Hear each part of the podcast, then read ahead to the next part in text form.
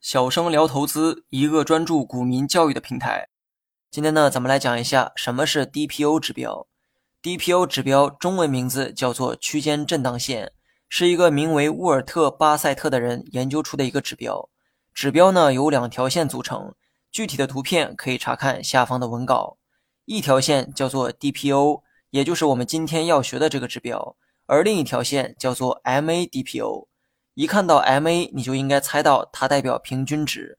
换言之，MADPO 其实就是 DPO 的平均值，也就是平均线。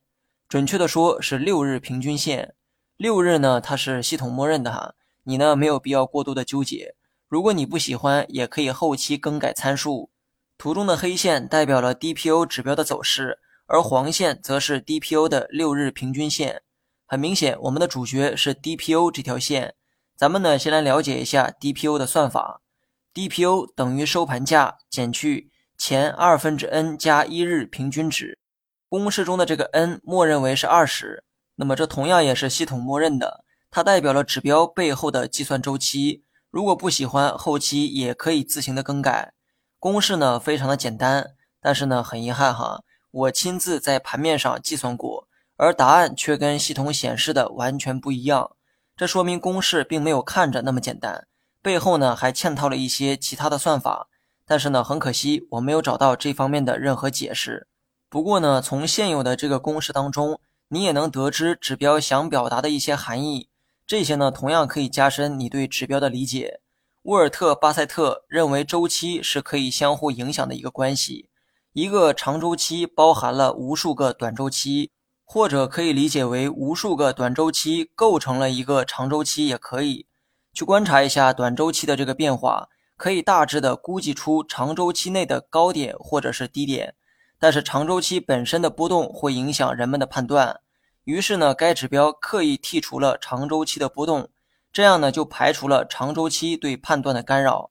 那么再通俗一点去讲，你既能看到短周期的波动，也能看到长周期的波动。而这种情况会很大程度上影响你的判断和视线。于是呢，在不改变事实的情况下，指标主动忽略了长周期的波动，这样就可以更直观的看到短周期波动的变化。从公式中你能看到，指标的计算周期是二十天，二十天内股价每天都在波动，一根根 K 线有低有高，这个呢就是短周期波动的特征。而在这期间，二十日均价线的波动是相对平缓的，很少会有大幅度的起伏。二十日均价线就如同长周期的波动，股价短周期和长周期会相互的影响，而短周期的股价会一直围绕长周期而波动。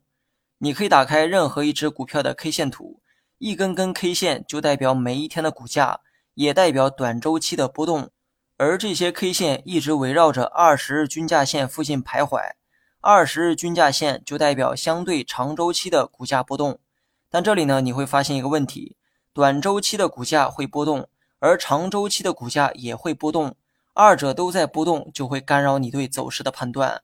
比如说 K 线有高低变化，而二十日均价线也有高低变化，两个周期的价格啊都在波动。此时呢，DPO 指标直接解决了这个痛点，如上文所说的那样。